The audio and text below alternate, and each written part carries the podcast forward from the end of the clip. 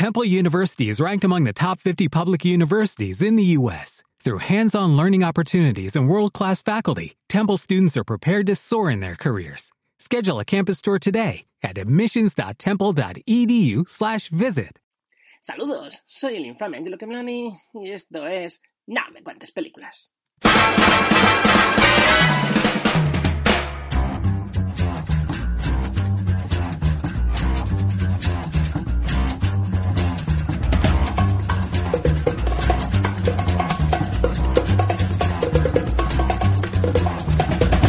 Think it's time to blow this scene. Get everybody in the stuff together. Okay, three, two, one, let's jam.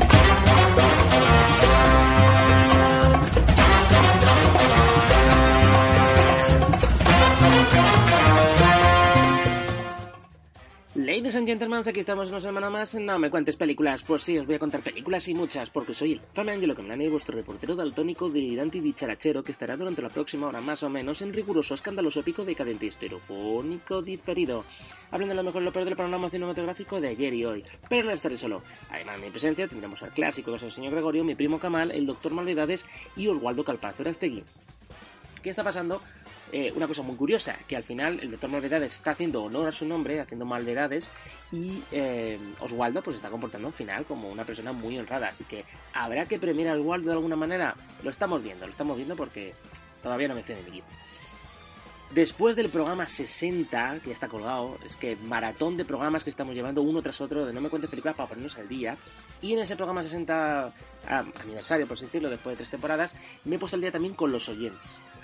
Seguimos poniendo al día en los estrenos esas críticas perdidas, esos estrenos perdidos y tendremos, aparte de alguna crítica mía, tendremos eh, del Universo 3, Ventaj, Fran, JTG Dawai, de muy inventarios que colaboramos eh, estrechamente últimamente entre universos. Yo estoy haciendo reseñas de Dragon Ball Super, el manga, 1 y 2, y él está colaborando en No Me Cuentes Películas, así que nos está viendo bien la decadencia y la simbiosis, como en Marvel. Eso por un lado, que tendremos audio del universo 3. Y segundo, eh, pues nombrar a los oyentes. Eh, Carlos Medina, que se ha incorporado a No Me Cuentes Películas como, como seguidor en Facebook, 170, el seguidor número 171. Y tenemos a Timonel. Timonel, que es un, un fan de No Me Cuentes Películas y que le da likes a casi todos los programas. Así que mencionar a los oyentes que nos siguen como Timonel. Y lo que quieras, ya me felicitaste por, creo que fue el especial Roger Moore. Cualquier cosa, me la comentas. Y también Perico, Perico, otro oyente, seguidor, gran consumidor de podcast, amigo mío desde el instituto y seguidor actualmente, también me ha, pedido un especial y lo va a tener en, unos cuantos programas. Así que nada, ya por fin me pongo al día con la audiencia, ya estoy con vosotros y mencionándolos. O sea que Timonel y Perico sois parte del programa y os nombraré más a menudo. Y nada, eh, yo creo que he gastado mi tiempo, pues sí, alguna sorpresa más. Sí, va a haber especial de la Liga de la Justicia. Vamos a hablar del tráiler, un poquito el avance, porque muy buen avance del segundo tráiler de la Liga de la Justicia, contando más cosas y que más pulsión y más épico de cadencia. Y ya creo que ya estoy gastando todo el tiempo, que ya lo explicaré más, más tranquilamente porque estoy llegando ya al momento que tengo que hablar, así que os, os veo luego. Así que a la canción, nos vemos ahora.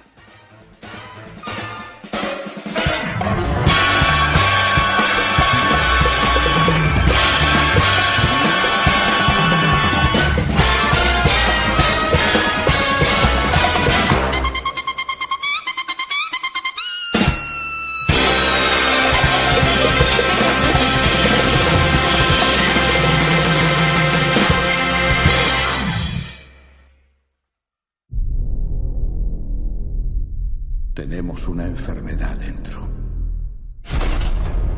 que asciende como la bilis que nos deja un sabor amargo en lo profundo de la garganta. Está en cada uno de los presentes alrededor de esa mesa. Solo cuando sabemos qué nos aqueja podemos aspirar a encontrar su cura. ¿Qué opinión le merece? Está claro que ha perdido el juicio. Eso pensamos nosotros. Queremos que viaje a Suiza y traiga de nuevo al señor Pembroke. Lo que ofrecemos aquí es un sencillo proceso de purificación, lejos de las presiones del mundo moderno. ¿Piensa llevarse al señor Pembroke con usted? ¿Hay algún problema? Es nuestro paciente, no nuestro prisionero. ¿Has venido para la cura? No. De hecho, me voy a ir ya. Nadie se va nunca.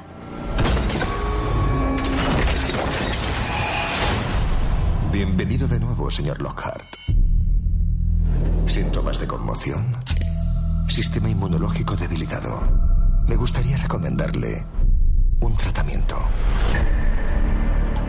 Imagíneselo como una depuración de la mente, así como del cuerpo. Algunos pacientes experimentan visiones. Pero tranquilo, son las toxinas que abandonan el organismo. Hay una oscuridad tremenda aquí. Han pasado 200 años. Esto está pasando ahora.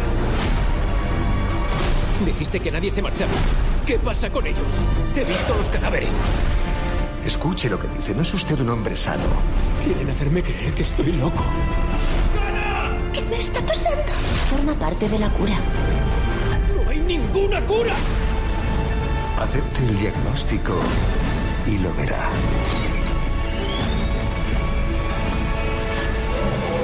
Nos está de maravilla aquí.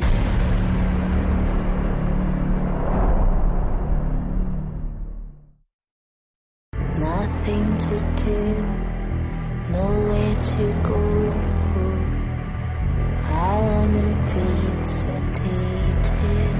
Bien, como siempre, yo creo que os gusta que empecemos así, que empecemos así de potentes, con la introducción preparada, que sabéis que es una introducción clásica ya al programa, como en el Costo Cinéfago.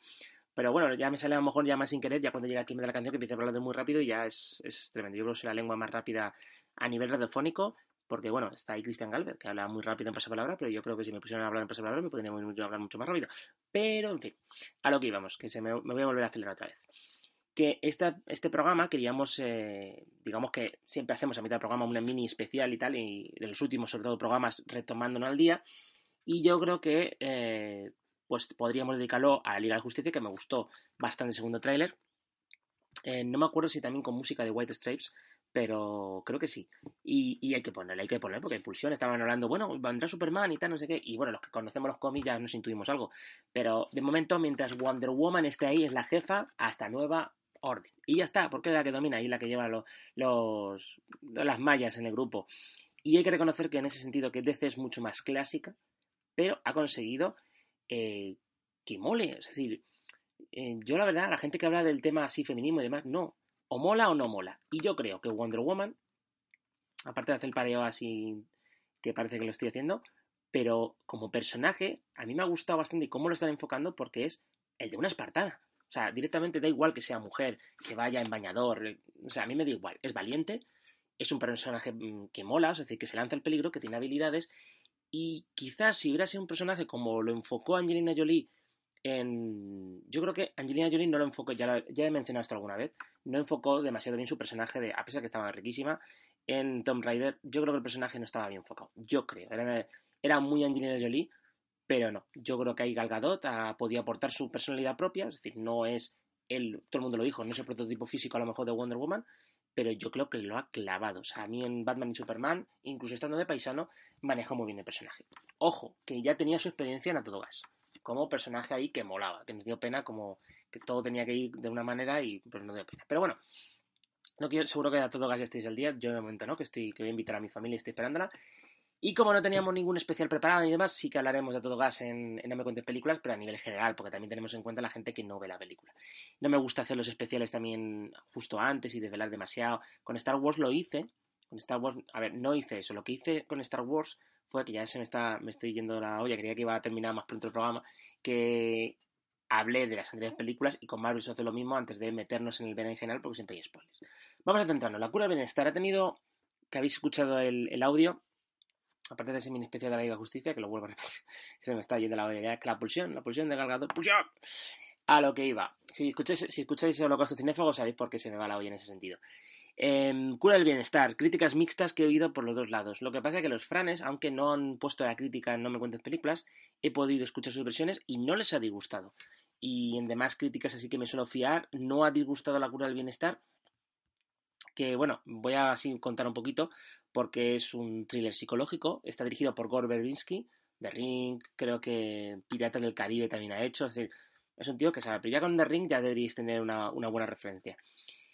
Y es eh, un joven, o sea, un, chico joven ambicioso, además que quiere ser ejecutivo de los grandes, le encargan una sencilla misión, traer de vuelta al director de su empresa de, un, vamos, un enigmático centro de bienestar idílico situado en una, en una zona remota de los Alpes suizos. Suena, la verdad, un poquito, a mí me lo dicen así y suena un poco como James Bond, ¿no? Me acuerda al servicio de su majestad. Está protagonizado por Dane DeHaan, o DeHaan, o como se diga, es el nuevo Leonardo DiCaprio, es clavadito, el que era el, hijo del Verde en la última de Mason Spider-Man. Eh, está Jason Isaacs, y así algún nombre más que me pueda sonar, no. Y lo que os decía, que ya vuelve a este tipo de... que por lo que también he oído que es una cosa que me interesa bastante, el, el estilo, la fotografía y la imagen. Que según dice la crítica tradicional, que si tú hablas de la fotografía y la imagen es que no, la película no tiene mucho. Pero yo creo que muchas películas son imagen. Y si un director cuenta las historias en imágenes, yo creo que merece la pena. También he oído comparaciones con Shutter Island y demás, merecerá la pena. Porque que es al final una película que un tío maneje los hilos de, como un títere y te maneje. Bien, he estado mucho tiempo hablando y no he hablado casi nada de, de la cura del bienestar, pero sí que tengo ganas de verla y en cuanto la vea, pues ya os diré algo, porque yo creo que son dos horitas y tal, pero según he oído tampoco, no, no sé, por mis compis de prensa no se pasa, no es demasiado aburrida. Pero bueno, para que veáis. Eh, pero bueno, ya habéis escuchado el primer estreno así y tal. Eh, fijaos, fijaos que estuvo a punto de encargárselo al doctor Malvedades, pero había elegido otra. Pero bueno, me ha venido bien para empezar potente el programa. Vamos al siguiente estreno de la semana, el siguiente audio.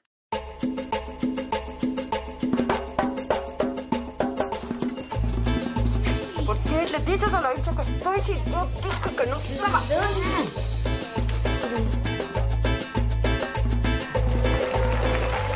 Hubo cara raja. Ese hombre cada vez se quiere más feo. ¿Qué cara raja? ¡Fuego! ¡Manténlo prendido! ¡Fuego! No lo dejes apagar y grita ¡Fuego! ¡Manténlo Esta soy yo, esta es la Sara, esta es mi mamá, y esta es la Lía. Está precioso, mi amor. No podía hacer eso. ¿Qué cosa? Que no podía andar dibujando a la mamá y a la Lía juntas. Y decirle a tus compañeritos que tenéis dos mamás. No sé, es que al papá no le gusta y cacha que después los llamaron del colegio y todo. Ustedes son demasiado ingenuas. Creen que están en Nueva York. Paula. No, no, no, escúchame, escúchame. Esto, esto no lo vamos a decidir tú y yo. Estaría feliz que viviera conmigo un tiempo. Ah, la pasaríamos chancho, ya. Qué linda familia tienen, ¿ah? Te felicito. Sí, Me encanta. sí, la verdad que sí, nos llevamos muy bien. ¿Van a salir en el diario? En una revista parece. Me da vergüenza. Mi papá dice que siempre ganan las madres, aunque sean malas madres. Mi mamá no es mala madre.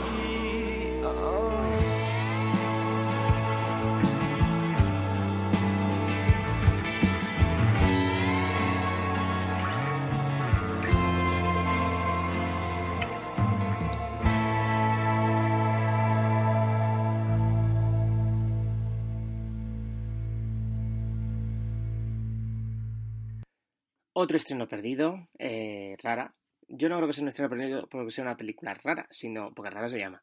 Pero habla de cosas, de realidades que deberían ser normales, pero la película las retrata la familia, que los nuevos conceptos de familia.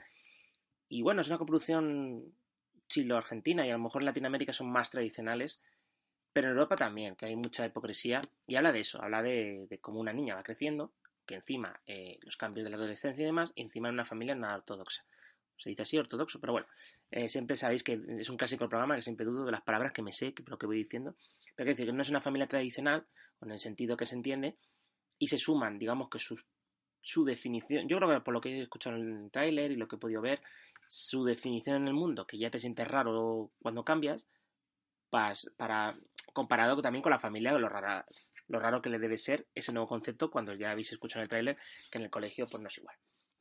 Es una película pues, muy curiosa que habla también del colectivo LBGT, o creo que también lo he, dicho bien, del colectivo lésbico, porque tiene una mamá y una mamá, y el papá, pues, o el ex papá, no le, no le gusta, ¿no? Pues como decía, eh, una, chica joven que cambia, que, vamos, que, es, que, está en el, transcurso de la, de la, adolescencia, y por si no se escucha bien, porque también los acentos y demás, es la madre, la novia, el padre y la mujer. Y el gatito pequeño de la que la hermana adopta. Y todo se lía cuando, cuando el padre ya pide la, la custodia. Y nada, es una película que está dirigida, no se lo he dicho, pues se me arremolina en mil y un pensamiento, ya sabéis cuando hablo, hablo más que pienso, eh, dirigida y co-guionizada por Pepa San Martín. Creo que ha tenido un buen paso por festivales, pero bueno, es una película que yo creo que es muy curiosa. Y por lo menos, como ya sabéis, desde No me cuentes películas, aunque tengamos un espíritu infame, también lo tenemos divulgativo.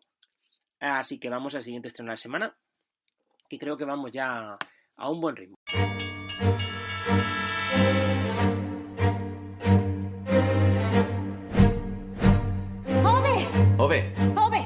Idiotas. Tu chucho no puede mearse en la acera. Prince, no hagas caso al viejo. Parece una bota peluda con ojos. La calefacción no funciona. ¿Le echas un vistazo? Usted una manta.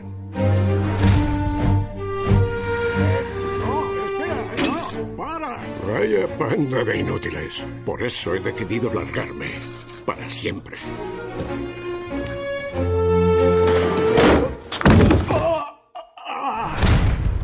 Acabar con todo no es tan fácil.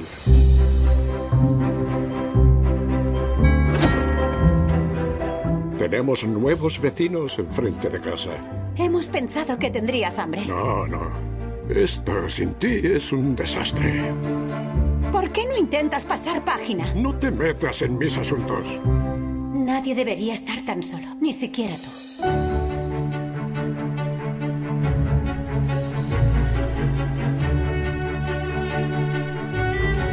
Te echo de menos. ¿Quieres casarte conmigo? ¡Sí! ¿En serio? ¡Sí!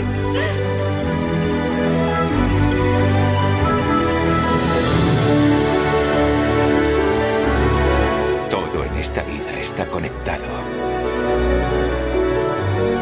Todo.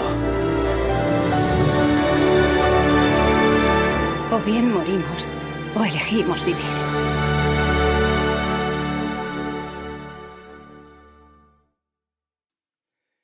Todos tenemos a un gruñón en nuestra vida. Yo tengo al ilustre Franchico, que es un, todo un gruñón, un paparruchero, que está todo el rato diciendo paparruchas.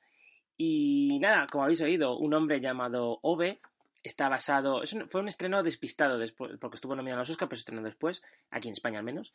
Está basado en el bestseller internacional homónimo, que siempre me sale mal esa palabra, escrito por Frederick Backman, publicado en más de 30 países.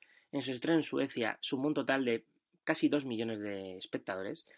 Se ha convertido por derecho propio en un sleeper, que es como una sorpresa de un estreno pequeño, en su estreno en Estados Unidos, donde ya ha recaudado más de 3 millones de euros.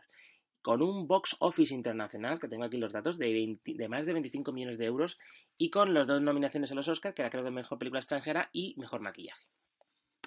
Así que nada, eh, alguna cosilla más que tenga por aquí. Así, premios y nominaciones. Tenemos además el premio Guldbagge 2016 a mejor actor, maquillaje, peluquería, que fue luego a los Oscar.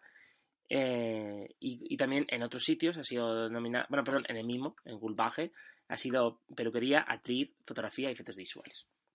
Así que nada, es la segunda o tercera película de Gruñones que se estrena últimamente y además en la época de los Oscar y no sé, pues debe ser que las historias de Gruñones o de viejos locos como la de ah, no me acuerdo ahora mismo del nombre, pero una película que también creo que estuvo era la que más nominaciones tenía del año 2017 y que Jack Nicholson le llegó a gustar esa película, es una película alemana dirigida por una directora, ahora mismo no me acuerdo, fíjate que fueron mis compis de prensa, los franes, pero no me, no me viene la, la palabra. Y Jack Nicholson, eso sí que me lo sé. Jack Nicholson le ha gustado tanto la película, a pesar de que estaba medio retirado por sus problemas de cabeza. No sé si era Alzheimer o no sé qué enfermedad tenía. A pesar de estar medio retirado, lo que ha dicho ha sido: Oye, pues quiero que. Quiero hacer el remake. Llamó al jefe de la Paramount, que tenía el teléfono al jefe de la Paramount. Quiero hacer este remake. Y, han dicho: Pues todo lo que tú quieras, lo hacemos. Y que. A Tony Erdman. La película se llama Tony Erdman. Mira que. Mira que. Como en mi cabeza, ¿eh? hasta que. Pues nada, pues como vamos a muy buen ritmo, pues vamos al siguiente estreno de la semana.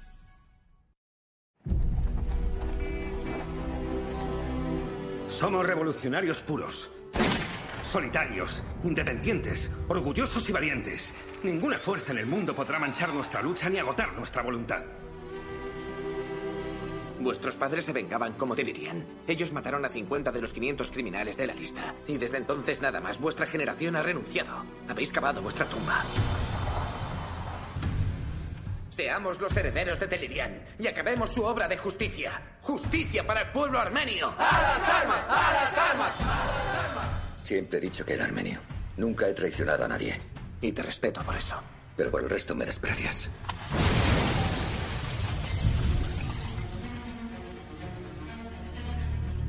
Tenemos razones para pensar que se trata de armenios. ¿Aram está involucrado en ese atentado? Ha ido a unirse a la lucha armada en Beirut. Soy armenia. Quería pedirle perdón. Paso del pueblo armenio. Tal vez fue mi hijo quien le hizo eso. ¿Has herido o matado a inocentes? Tienes que dejar de pensar en ello. Los hombres de verdad piensan. La mayoría de los armenios está en contra de la violencia. La mayoría, excepto su hijo. ¿Qué quiere Gildesie? Quiere hablar con Aram. Hazlo por mí. Es una locura.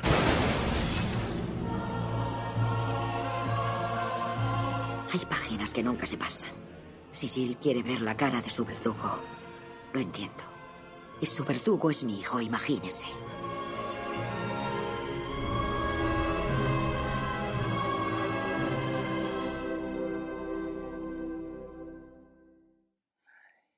Es una historia de locos. O sea, se llama Una historia de locos y sí, parece una historia de locos y es una historia de locos. Hay que. No es más loco el loco o loco que el el loco, no lo sé. Estoy ya en un. Compadre, cómprame un coco porque el que poco coco compre, come. co- Compadre, cómprame un coco porque el que poco coco compra, poco coco come. Era así el, el trabalenguas del anuncio de Íñigo, no lo sé. Pero bueno, creo que ha salido. Compadre, cómprame un coco porque el que poco coco compra, poco coco come. Sí, será así. Bien, eh, una historia de locos. y algo que contenga oco, no creo que lo vaya a volver a decir en dos semanas. Vamos a conoceréis si queréis, porque además es una cosa, es una historia que no, una parte de la historia francesa que yo no conocía. Se van a conocer las dos, cono- las dos caras del terrorismo en la Francia de los años 80, con un sólido drama familiar como telón de fondo, aunque no suele ser el sólido drama familiar que hablamos aquí en No me cuentes películas, sino para nosotros un sólido drama familiar es, es a todo gas 8, para que os hagáis una idea. En francés, es una película francesa, se llama Una historia de fou, la que fou el loco, no me acuerdo, no lo sabía yo. Y está dirigida y co-guionizada por Robert Guédiguian. Guédiguian. Gu- Guédiguian. Creo que lo he dicho bien. En España no la trae Golem, que siempre nos trae alguna cosilla así interesante a nivel fuera de los circuitos así habituales de blockbusters. O sea, tal cual os digo que nos gusta todo Gas 8, pero tal cual os digo que, que oye, en nuestro afán divulgativo, pues no, no nos importa. Que además, esta historia, o sea, yo sabía, eh, conocía un poquito la historia francesa de su relación con Argelia, por ejemplo, pero de Armenia yo no sabía nada. Y nada, pues nos habla de, de un chico de Marsella, pero que tiene origen armenio y que la lía parda en, la embajada de, de Turquía de París. Bueno, no decimos mucho más. Luego se cortamos a, vamos al frente del Ejército de Liberación de Armenia en Beirut. Y digamos que es como, puede parecer la típica clásica historia de venganza, pero con matices. Entonces, bueno, entre que no parece la típica historia de, oh, tú eres el malo, yo el bueno, uh, uh, voy, a, voy a por ti. Segundo, y que habla de una historia que, que es nuestro país vecino de al lado. Pero eh, realmente me gustaría saber qué sabemos de nuestro país. Aparte de, yo creo que eh, aquí en España se hace un salto de la Revolución Francesa para acá. Y yo creo que de la historia francesa, poco, sí. La Revolución Francesa, Napoleón y. Sí, fue invadida por los nazis en la Segunda Guerra Mundial. Y quizás alguien que sepa quién fue Charles de Gaulle diría, oh, pero seguramente será la generación de nuestros padres, que conoce más a Charles de Gaulle. Pero de mi generación, y me incluyo yo mismo, que fíjate qué tontería, y de Portugal, realmente creo que de la historia de Portugal sabemos poquísimo. Y fíjate que son países que están aquí al lado. Imaginaos los americanos lo que piensan que somos nosotros mexicanos. Así que nada, a 23 minutos vamos muy bien. Eh, tengo la siguiente. Uno de los estrenos siguientes tengo eh, crítica. Así que como estamos a este tiempo, vamos a hablar de... Os voy a poner otro audio, que lo iba a poner después del, mini especial de la Liga de Justicia. Os pongo otro audio, os hablo que es para mí un peliculón, un documental que hay que ver. Y pasamos al mini especial. Y luego a la segunda parte del programa. Pero primero os voy a hablar de... Os voy a poner este audio. La pregunta no es si va a haber o no un tsunami. La pregunta es cuándo va a ocurrir el próximo tsunami. Se supieras que el próximo tsunami No Golfo de Cádiz existem várias falhas que podem gerar grandes sismos em qualquer altura. sucederá en cualquier momento. Lo que decimos los sismólogos es, donde hubo terremotos los habrá, donde no los hubo puede que los haya en un futuro. ¿Qué harías? Hay gente que no podrá salvarse porque si no tienes una referencia, un monte elevado, un sitio donde acudir, no puedes hacer nada. Esta es la verdad que nadie quiere que sepas. En caso de que ocurra, ¿cuánta gente en las costas de Huelva y Cádiz en la playa? Si te preguntas si estaremos preparados, Os políticos sabem que há risco sísmico e sabem que ele pode ser reduzido, mas não fazem nada. no te pierdas. Para determinados países o preço da vida humana tem um valor, mas noutros países o preço da vida humana não vale nada, não é? Esa ola gigantesca ya está viniendo. No sabemos cuándo va a llegar, pero ya está viniendo y no hacemos nada.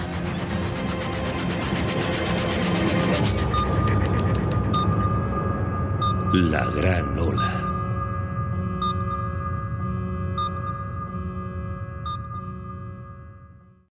Pero vamos a ver, ¿dónde estaba este documental? Y encima es un documental nacional. ¿Dónde estaba? O sea, eh, vamos a ver. Para empezar, este debería ser uno de los mejores documentales de todos los tiempos. Es decir, es un- eh, sobre todo de la historia de España. Vamos a ver, es un documental de una ola gigante, de un tsunami gigante, como, como si estuviera dirigido por Roland Emmerich en Independence Day o, Michael Bay, pero aquí en España. Y tenemos una pedazo de historia para hacer una película podría ser un sólido drama familiar ambientado en una gran catástrofe, un matrimonio que se reconcilia, como las películas de Roland Emmerich, pero hecha por nosotros, hecha por España. Ten en cuenta que creo, no sé si está Telecinco por ahí implicada en el, en el documental o por ahí, no sé, tendría que mirarlo, porque se podría hacer una película como, como San Andreas, que San Andreas, aunque saliese la pulsión de Alessandra Daddario, creo que se llama, estaba ahí The Rock, que era su padre, y un sólido drama familiar.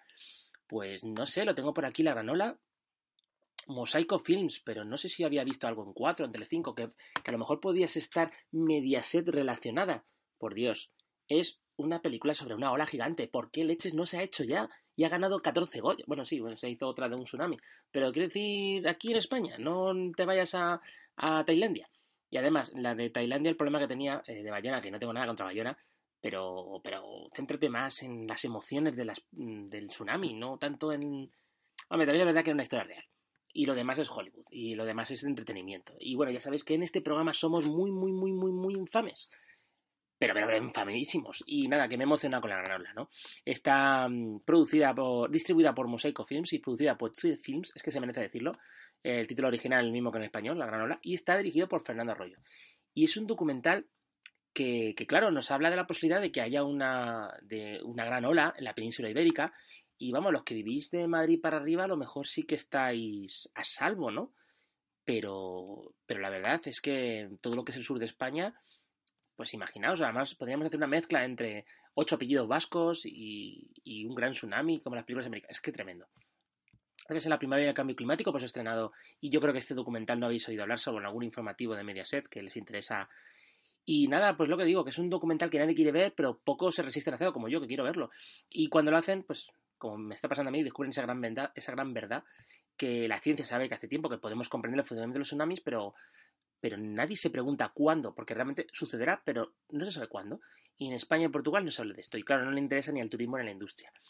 Y, y se nos habla de, de todos los eh, de todos los tsunamis que hemos vivido.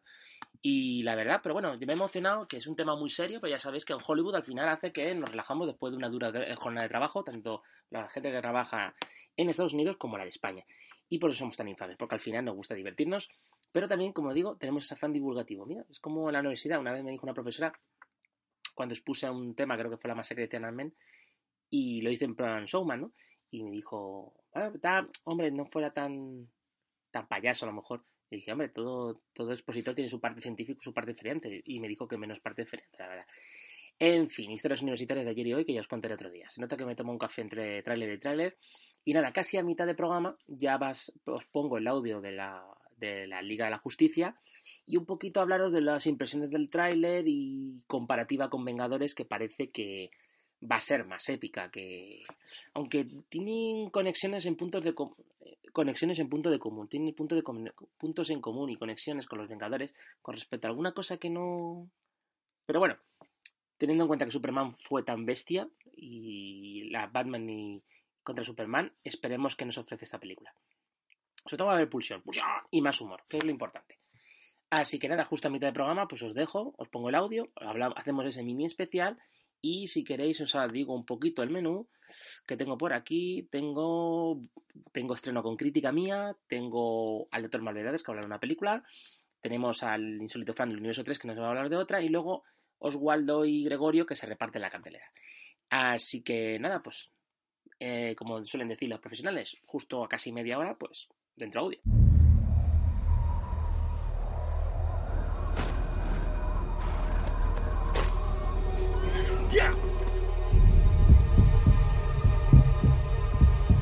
Tenemos que estar preparados. Tú, yo y los otros. Se avecina un ataque. Vienen de lejos. No se avecina, Bruce. Ya están aquí.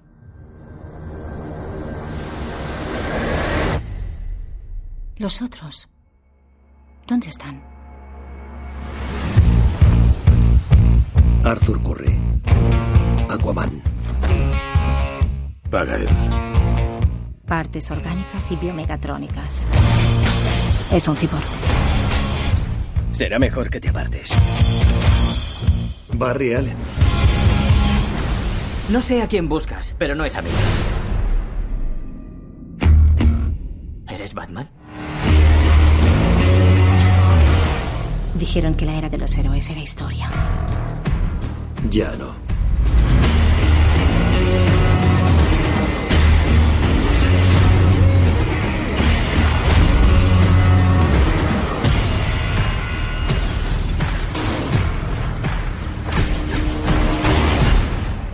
¿Cuáles eran tus superpoderes? Soy rico.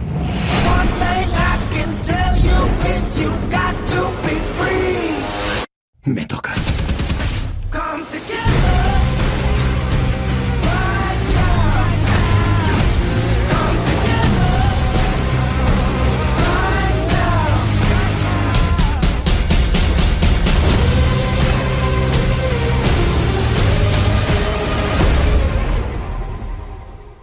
Vamos.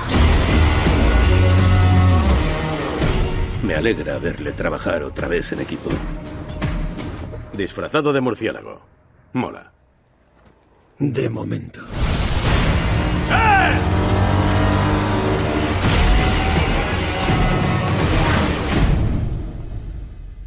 Bueno, bueno, bueno, la cosa se pone muy fea para Marvel, aunque Marvel este año contraataca con, bueno, dejando aparte Spider-Man, que al final creemos que va a ser fiel al personaje cuando empezó, pero será algo muy flojito, fiel, pero no épico. Es lo que sospechamos con la nueva de Spider-Man. Pero en epicidad, lo que vamos a ver es que no hemos, yo por lo menos no he querido ver nada, Guardián de la Galaxia 2. Tenemos el miedo de que a lo mejor nos impactase tanto la 1 que, esperamos muchísimo de la 2 y vamos a ver algo parecido. Así que digamos que todas las esperanzas de Marvel yo creo que este año están puestas en Thor Ragnarok. Epicidad, va a ser épico, épico decadente. Humor, Hulk, Thor, Planet Hulk, yo creo que se va a combinar tanto la épica como el humor. Aquí lo que han hecho, eh, aunque vamos a ver Wonder Woman antes de acabar el año, puede ser que a fin no termine la primavera. En el caso de, de la Liga de Justicia, que se estrena en noviembre, se estrenan fechas muy parecidas a Thor Ragnarok. Otra vez lo mismo, con Batman y Superman y Civil War. Y en mi opinión, la primera vez ganó eh, Batman y Superman contra Civil War. Civil War era un poco más floja, aparte de esa macroescena en el aeropuerto. Yo creo que visualmente Zack Snyder ganó la mano a los hermanos rusos, creo que se llaman, los que dirigieron Marvel, bueno, la Civil War. Y en esta tiene pinta que Zack Snyder va a ir a darlo todo, o sea, va, va o sea, que visualmente va a regalarnos cosas. Mi duda era, porque tampoco se había enseñado mucho, bueno, algo, algo creo que había visto y, y, tenía confianza, pero lo que tenía confianza era en el tono. Y veo, y veo que, que, sí, que eso lo han solucionado, sobre todo Flash promete ser brutal. O sea, las escenas de Flash. Bueno, vamos a repasar un poco el tráiler. Eh, para empezar, tenemos a cómo enumeran a la gente, a, a, los, personajes. Tenemos a, a, Aquaman, como dirán en Big Bang que Aquaman es idiota. Eh, y aquí está, digamos, que Jason Momoa haciendo de Aquaman más tonto que nunca. Que ojo, Aquaman tuvo una época muy tonta en los años. Es que yo creo que Zack Snyder que le encanta el cómic y visual Y no sé, ahí me colaría, pero yo una vez me leí un gran tomo, un gran tomaco, de, no sé si, no sé si fue de Grant Morrison, ahí me, ahí me pillarías. Eh, sé que era una gran saga que al final culminaba con el Superman del futuro y un sol que era un superordenador. Si alguien me está escuchando, pues me puede decir la edición española de ese gran tomo. Pero en ese tomo, eh, en los años 90, yo creo que sí, que tiene que ser de, los- de aquella época, Aquaman, aparte de ser idiota, llevaba barba, pelo largo, le faltaba una mano, era muy parecido a, Thor. Eh, y aquí, pues Aquaman tiene ese estilo, bárbaro eh, del, mar. Y Flash era como el componente gracioso del grupo, que aquí es- lo es. Lo que aparte que me, ha gustado, que me gusta como diga, me gusta que diga Wonder Woman guarradas porque dice, eh, es un cyborg con partes biomegatrónicas. Vale, lo de bio lo puedo entender. Biotecnológicas, bioelectrónicas, pero biomegatrónicas. Es que me encanta que diga esas. Ay, esas cosas que dice ahí tecnológicas, ahí que lo diga con ese acentillo. ¡buah! ¡Pues ya! Bueno, lo que digo es que me estoy. mm, Cyborg, mm, va- vamos a ver qué, qué podemos ver de Cyborg. No, tampoco me espero mucho. Eh, tenemos, eh, como he dicho, tema Flash, que va a ser una de las estrellas. Y curiosamente, si vemos un feeling romántico entre, ya se ve desde la anterior película, entre Batman, Bruce Wayne y Wonder Woman, algo que la verdad que rompe un poco la baraja porque, no sé si se dice así, he dicho la frase por decir, rompe un poco la concepción porque siempre ha habido ese triángulo entre Lois Lane, Superman y Wonder Woman, cosa que aquí no sucede, quizás por el hecho de hacerla más feminista, no lo sé, pero le viene muy bien porque hay que decir que Superman, me impresiona, no es un, a ver, no es un hombre, sino un niño. Es un boy scout, es un adolescente, es un tío muy inocente. En cambio, Batman o Bruce Wayne es un ligón, es un, es un no digo un Latin law, es un, gentleman quizás, y choca bastante, a lo mejor, que en la película sale un poquitín de Batman y Superman, y eh, es como el concepto de James Bond, no sé habéis visto la espía que mamó, y ahí me recuerda bastante, una espía muy, muy fuerte, muy fuerte en sí misma, y el espía que era Roger Moore, lo que pasa es que se lo tomaba con mucha más flema británica. Y aquí no parece que choquen ese tipo de personalidades, pero digamos que Batman está creando unos vínculos bastante curiosos y en este caso eh, Batman tiene como, por así decirlo, una lucha de ser el macho alfa con Aquaman.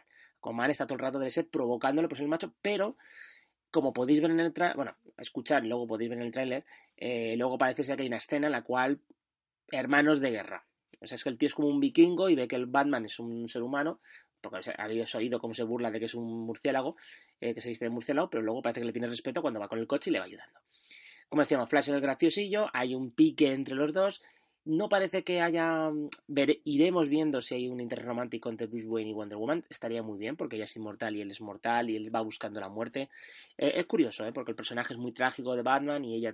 Quizás tengo que ver, tenemos que ver Wonder Woman primero para poder dilucidarlo, como se diga.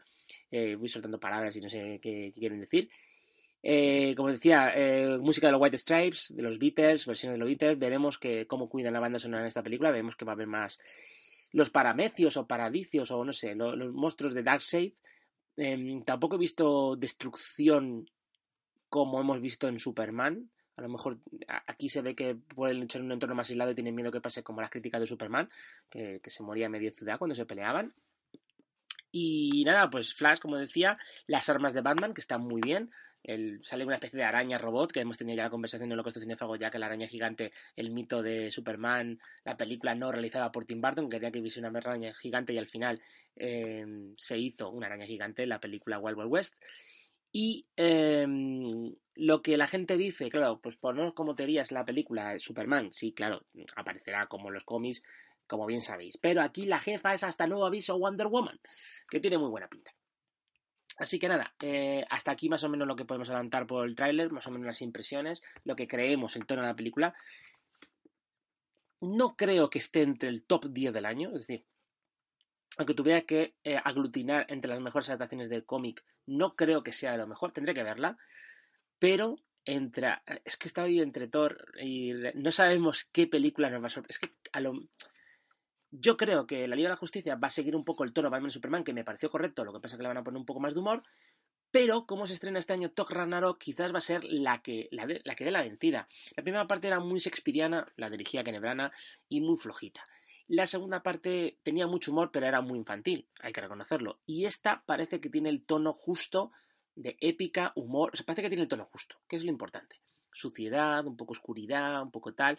Veremos a ver, vamos a ver que a lo mejor le gana la partida, porque aunque le meta Zack Snyder humor, tendré que verlo, tendré que verlo porque mm, tiene pinta que aquí sí que van a echar, van a poner los radares en la mesa y van a decir, venga, en torno a vamos a hacer la batalla más épico, decadente, la lucha más frenética, porque claro, yo he leído una, un documental dibujado por John Romita Jr., es un dibujante que no me gusta nada. No me gusta que dibuje Spider-Man. No me gusta que dibuje personajes que podrían ser em, em, más ágiles. Uy, no me sale en español. Más ágiles como, como Spider-Man. Los hace muy cuadrados. Pero cuando le toca hacer un personaje tochaco, es que es brutal. Eh, Juggernaut, Thor, Hulk. Creo que él dibujó algunos números de World War Hulk. No me acuerdo si tomo entero, como lo leí hace tiempo. Pero es que es brutal la pelea con el World con el, la segunda eh, Hulkbuster la segunda armadura de Hulk que se crea Iron Man para luchar contra, contra Hulk. Y hay un cómic en el que se, justo se enfrenta Thor contra Ela, que es la mala de, Thor Ragnarok. Y que por cierto ya hablaremos, eh, nos extenderemos con el trailer de Thor Ragnarok, que tengo mis teorías. Y. Eh, ay, lo que iba, que se me iba la. Vale, em, en vez de estar eh, Hulk, estaba el Destructor, que ya aparece en la primera parte. Pero Hulk se ponía, perdón, el Destructor se ponía de parte de, de Thor. Así que es Espero ver esa batalla de ese cómic y espero encontrar antes del estreno para poder reseñarlo y que es muy parecido. Así que nada, al final se me han ido, se me la olla, unos 8 minutos, pero bueno, ese mini especial, ese avance de la Liga de Justicia, esas impresiones, esas teorías que yo puedo tener, era, era importante. Ya sabéis que se me he emocionado, aunque luego se me ha olvidado cómo hablar. Pero bueno, me suele pasar. Así que nada, vamos a siguiente. Tenemos, tenemos, si, si por material tenemos. Vamos a ver qué nos toca. Sí, eh, nos toca crítica que tengo, así que antes veis, oís el, el ojo, me saldrá el oído, no, me oís primero el audio y luego os comento la película y os hago la crítica. Así que, dentro. El campeón del mundo de los pesos semipesados, Billy Howe. He hecho sufrir a mi familia. Voy a decirte una cosa. Te quiero, te quiero. Demasiado previsible. No estaría aquí si no fuera por mi mujer, Morín. ¡Eh, Billy! ¿Por qué te vas tan pronto? Vámonos a casa. ¡Se quita el cinturón! para! ¡No, no, no, no, no! Estamos al corriente de la tragedia que ha sufrido su familia, señor Hope. Sin embargo, usted ha optado por manifestar conductas peligrosas y alarmantes mientras la niña estaba bajo su custodia. ¿Papá? Necesitas ayuda, Billy. Pasará un año hasta que levanten la suspensión, o sea que cero ingresos. Que la niña permanezca bajo los cuidados de los servicios sociales hasta que el padre demuestre que es capaz de cumplir con los deberes de un padre responsable. Por favor, por favor, no quiero ir. Arreglaré Por favor, papá, quiero quedarme contigo. No, solo quiero darle un abrazo. Déjenme, solo quiero abrazarla.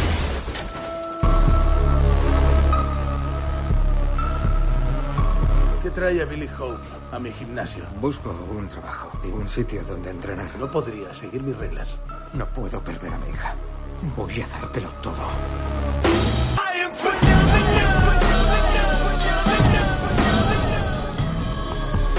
Voy a pelear y recuperar a mi hija.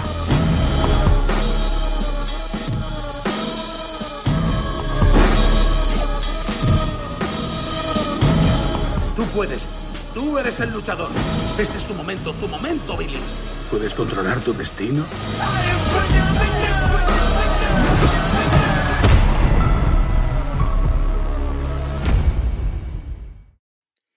Bueno, eh, tenemos Crítica Redención, que la vimos eh, antes del estreno. Y es curioso porque esta película que está dirigida por Antu, Antoine Fuqua, creo que se llama, Está producido por, los hermanos, por Weinstein Company, los hermanos Weinstein, Redención o Southpaw en inglés, Antoine Fuqua, director de Rey Arturo, de Training Day, de un montón de pelis de acción, a ver si tengo por aquí, ya que lo tengo a mano, Siete Magníficos, The Qualitzer, Objetivo la Casa Blanca, eh, Shooter, Rey Arturo, La del Sol, siempre esa, eh, bueno, su primera peli que fue mm, Asesinos de Reemplazo, brutal, y veo aquí Byte, que quiero saber de qué va Byte, luego lo voy a mirar, pero es una peli del año 2000. Hmm, con Jimmy Fox. Hmm, bueno, la cuestión es que mm, siempre se ha movido entre las películas épicas, ya fueran militares, ya sea pues, en el caso de Arturo, ya sea Objetivo Casa Blanca o Los Siete Magníficos, y las historias personales de tipo género negro, como Shooter, Equalizer, Training Day o Asesinos de Reemplazo, y Redención quizás es una, no digo es una rara avis, pero sí que es verdad que entronca con su, con su filmografía. Porque casi bueno, no, casi todos, podría decir, los protagonistas de la filmografía de Anthony Fuqua, da me da igual en qué estado estén, es decir, que sean, en el caso de, mm, ah, ya sea en Asesino de Reemplazo, es, una, es un Ronin, porque se enfrenta a sus jefes.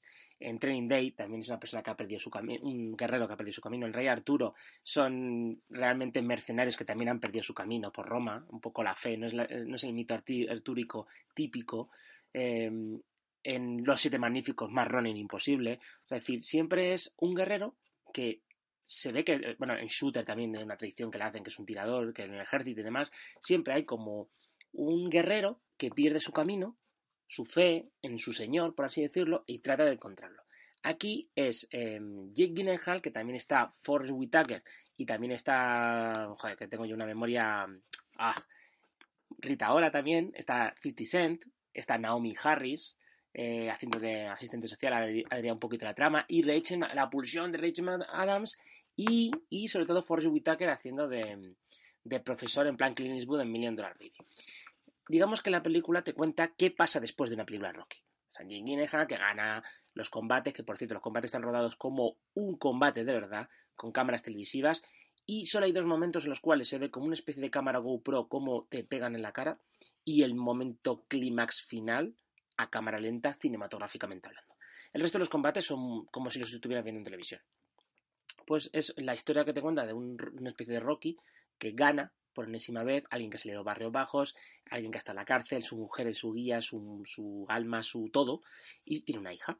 Y él se plantea, ella le quiere cuidar y se plantea re- retirarse o no forzarse. Y 50 Cent, que es el, el avispado, el, el, el- el malvado representante, pues le quiere, le quiere meter en, en más combates. Y él tiene una agresividad, una ansiedad de, de- de golpear, de ser un guerrero. Y, y tiene ese problema, porque aunque hagan el combate y tal, tiene ese problema de agresividad. Y te lo dejan ahí implícito en la película. Luego ocurre algo, él lo pierde todo. No es culpa suya, lo pierde, o sea, es como una desgracia, lo pierde todo. Y ves como él, toda esa agresividad, toda esa, esa fuerza, tiene que canalizarla. Y Forrest Whitaker le, digamos que le ayuda a estar en paz consigo mismo. Un poco una película que me ha gustado bastante porque hubiera sido un samurái y podía haber sido. O sea, decir, a lo mejor hay que reconocer que los combates de televisión, perdón, los combates de boxeo no son gran cosa, tampoco es una película que se centre, pero a nivel interpretativo, nivel el subtexto, el nivel de, de Jake Gyllenhaal, cómo lo da todo, cómo se tira a la piscina, cómo él mismo ha reconocido que ya lleva mucho tiempo metiéndose muchísimo en los papeles, demasiado quizás en la piel de los personajes, y en esta película lo da todo. Aquí le podían haber nominado al Oscar. Es una película que ha estado un poquito en un limbo y al final se ha llegado a estrenar en España. Se pensaba, se pensaba que iba a ser la típica película que se iba a estrenar en DVD, pero es una película que recomiendo tanto si sois fan del deporte como la filmografía de Anthony Foucault, porque digamos que es una película más intimista, pero entra en el núcleo de la... Es que es, es curioso que no está considerado como un director autor, pero fijaos que mmm, investigando como director de acción o de películas de aventuras, como todos los personajes de Lágrima del Sol, el, objetivo de la Casa Blanca, todos son guerreros que han perdido o a su señor o la fe en o tienen dudas en, con respecto a su objetivo como guerreros. Es que todos, es que Byte creo que no la he visto, la de Jamie Foxx, o tendría que mirarlo para ver si la he visto. Pero todos es que va escribiendo cada... y se repite esa constante que me gusta. Lo que pasa es que aquí en esta constante entra en el hueso duro, como un drama que, bueno, podría haber ido perfectamente a los Oscars. Ojo, que también hay yo, ya sé que no soy un infame, así que tranquilos, que hay acción, también hay buenos combates y buenos entrenamientos y cosas que yo no sabía del boxeo los he aprendido con esta película. Cosas muy curiosas, por cierto. Así que vamos a mirar.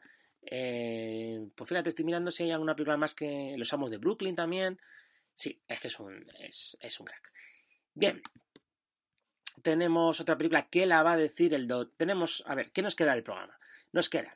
Eh, vamos a pasar un audio, pasamos el Doctor Malvedades.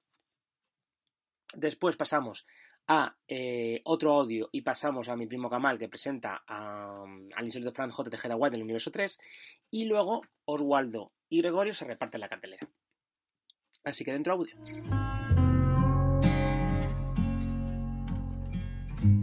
Soy Hideo Suzuki.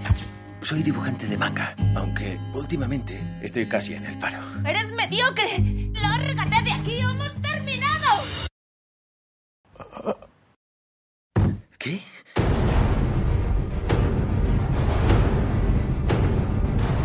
¿Qué está sucediendo? Múltiples incidentes han tenido lugar esta mañana por toda la ciudad. ¿Quién eres? ¡Deje que me suba! Medidas para combatir este. Un virus que anula a las personas. ¿Zokions? A gran altitud no se propaga. ¿Subimos al monte Fuji? Cuenta conmigo. Si quieres escapar con ella, te ayudaré. Liquidaré a los que pueda. ¿Estáis listos para la fiesta? Ahí vienen.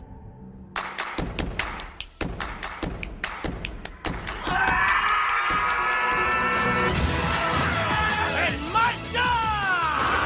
Puedes matarme. ¡Suelo! ¡Me ha mordido! No puede ser verdad.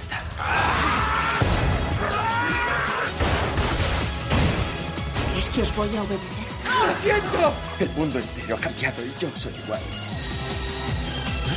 ¡Tienes que salvarla! ¡Hazlo entendido! Héroe. Yo te protegeré.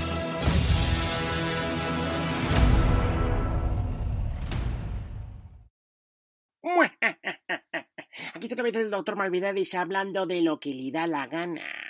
Porque mucho que diga el infame Angelo Kimlani de que me ha dado a elegir, a elegir una película de terror y fantástico, yo mismo la he elegido por su maldad.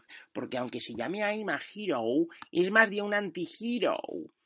Pues como decíamos, I'm Hero está basada en un manga homónimo creado por Kengo Hanatawa y acompañaremos a Hideo Suzuki, un mediocre dibujante de mangas, pues que se dedica la mayor parte del tiempo a soñar despierto como el infame Angelo Kimilani, pero no consigue hacer sus propias historietas, su jefe no lo respeta, relación, bueno, su novia, ya habéis escuchado que es un todo un desastre. Pero hasta que un día sin previo aviso una epidemia empieza a extenderse por Japón, convirtiendo a los infectados en ZQN.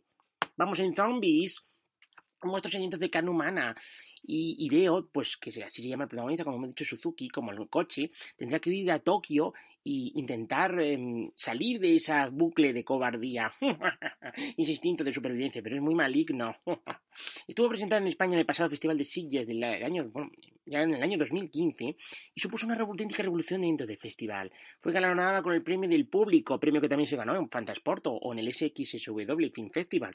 Eh, se me ha salido bien. En los mejores efectos especiales, y además se alzó como la, en Sitges como la película de zombies de referencia.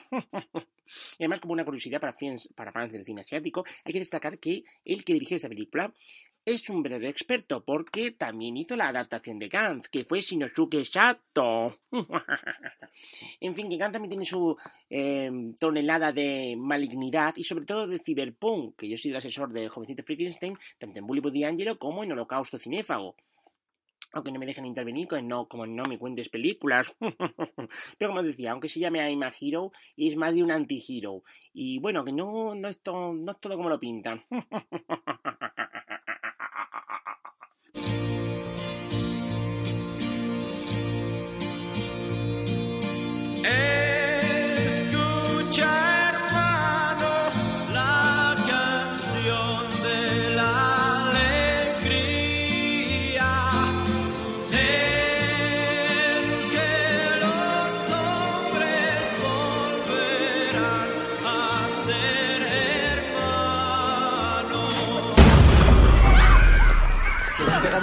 a. ¿Al del pan con tomate? Tomar por culo todo el mundo. Estoy llamando, pero no me da señal. No hay coberturas. Parates del tejado. Acaban de matar a dos personas en el centro de Madrid y nadie dice nada. Lo están tapando los asesinatos. Si el peligro es tan grande, no van a parar ante nada. Puede que el asesino no esté fuera, sino aquí dentro. ¡No lo toques! ¿Cómo estás disfrutando, zorra? Nos van a meter ahí abajo. El día de la ira ha llegado. ¡Que estemos en el mar!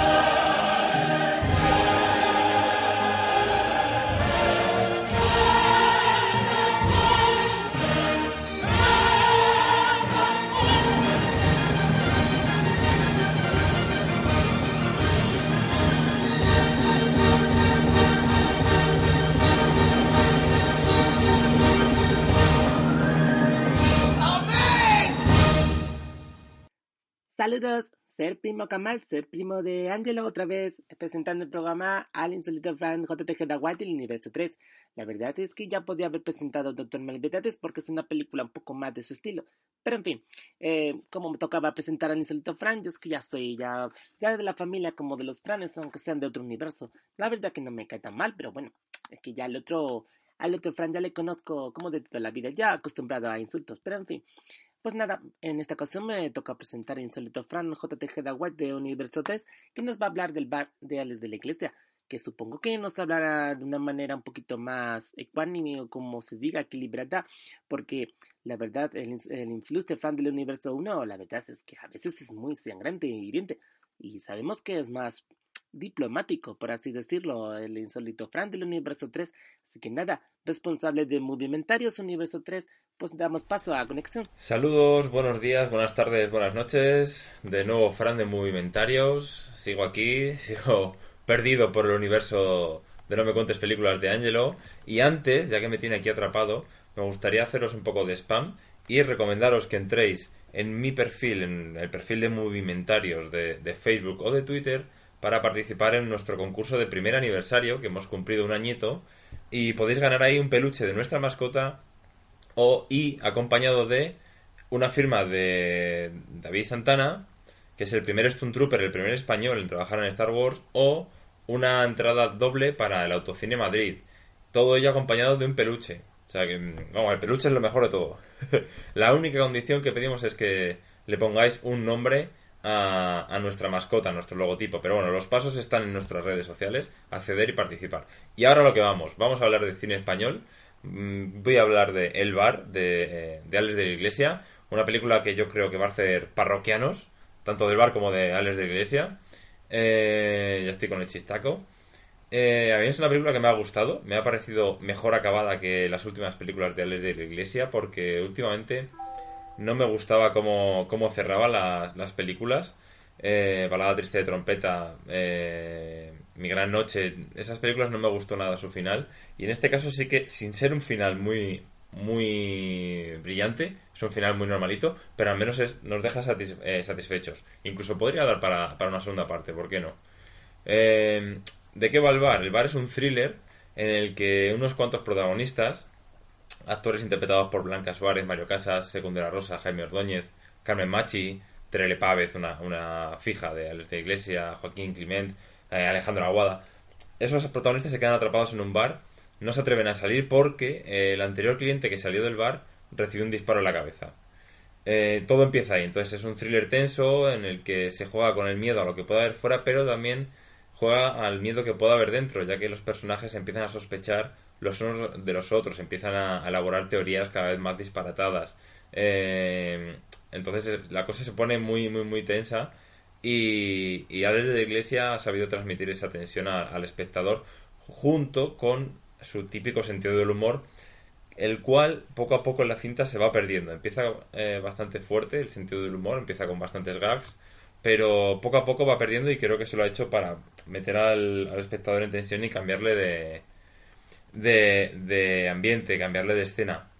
Como en todas las, las películas de Alex de la Iglesia, eh, esta es una película que, trata sobre el esperpento de, de España y que trata también sobre el, eh, La locura.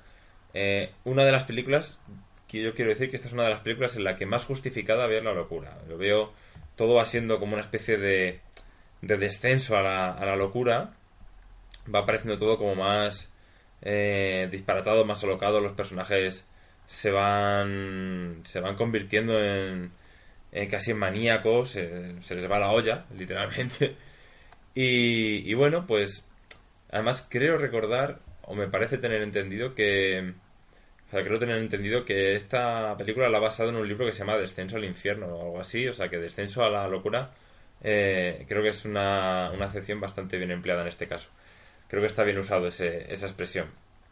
La película es muy teatral, tiene un, digamos que tiene solo un escenario, pero que se divide en tres partes, que cambia en tres localizaciones. No os voy a decir por qué, porque si no os jorobado bastante de la película. No os quiero destripar, no quiero hacer spoiler, como se dice ahora. Eh, y esas tres localizaciones, esos tres cambios van aportando sentido a ese descenso a la locura que digo. Lo que yo más eh, valoro de este, de este film es cómo Alex de Iglesia ha sacado punto a cada personaje para que cada uno sea un bueno o un malo en cada momento, para mostrarnos nuevas- nuevos dilemas, nuevas tesituras y sobre todo, con lo que más me quedo de, de la película es con el, con el mendigo que ha interpretado Jaime Ordóñez. Vosotros le conoceréis seguramente de, de algún film en el que ha hecho de secundario, incluso en, en Mi Gran Noche aparecía también, aparecía bastante. Le conoceréis de verle en los programas de José Mota. Eh, es este, esta persona que es totalmente calva, creo que es calvo, que no se afeita la cabeza, que me perdone si me está oyendo. Eh, y aquí está irreconocible, él hace de mendigo, él es el mendigo de la película, con melena, barba, todo muy desastrado, con ropa andrajosa, y es un personaje que está muy zumbado, muy obsesionado con la religión, bastante obsesionado con la religión. Y bueno, nos da el, toque. eh, me sale decir apocalíptico, no llega tanto, pero sí que lunático, obsesionado con el, con el castigo divino, con el fin de, de los días. Y, y bueno, es otra, otra de las teorías que surgen eh, a raíz de lo que está pasando ahí en el bar. Me parece que, que es el que más plasma ese descenso a la locura, pese a que él ya está bastante loco de por sí. Y, y me parece que aunque hay bastante buen nivel en la película, bastante buen nivel interpretativo, él es el que ha alcanzado el extremo que, pedía el film y el que más, sobre todo el que más me ha sorprendido. Me ha dejado, me ha dejado bastante hy- hypeado, me ha, llevado el hype, el hype bastante alto, como se suele decir ahora, por ponernos modernitos. El bar, yo creo que no es una de las mejores películas de Alex de Iglesia, pero no está ni de lejos al nivel de las peores. Creo que está a un nivel bastante bueno, cerquita de las mejores y que, y que a los que sean fans de Alex de la Iglesia les va a gustar y a los que no conozcan a Alex de la Iglesia eh, les va a sorprender y van, van a, a venirse a ese lado de los que apreciamos a- al director español, al director bilbaíno. Desde aquí, un saludo, recordar, venir a, nuestro concursillo y, y ser parte de la familia movimentaria y seguir escuchando No me cuentes películas. Agur. Ay, muchas gracias, niño, ¿eh? Soy el señor Gregorio. Es que ya el infame Angelo Milani, ya casi una hora de programa, ya nos ha dicho, venga, tirad todo allá el nitro furioso, ya. Y hacedlo todo vosotros. Como siempre, nos deja todo de seguido. Y muchas gracias, Fran, insólito Fran del Universo 3, que ahora me di paso a la cartelera. Luego, Waldo y Calparcio y yo, pues hablamos de la cartelera, como he dicho. Y ya Angelo te da las gracias como Dios manda, ¿eh? Porque ya sabemos que vamos, habéis cumplido un año y muchas felicidades. Además, ya hemos visto que, que ha llegado hasta el premio y todo. Es que Angelo, como lo pone todo cuando le salen las narices, pues fíjate, al final ha llegado tarde al concurso. De verdad, es que, es que ay, de verdad, ¿eh? Menos mal que el infame Angelo Kemlani te está haciendo la reseña de los mangas, esto, de los man- de las mangas de camisa, de Dragon Ball Super. Menos mal, que por lo menos se porta. Así que nada, soy el señor Gregorio y como siempre nos toca la cartelera. A mí yo, que la tengo que compartir con Oswaldo.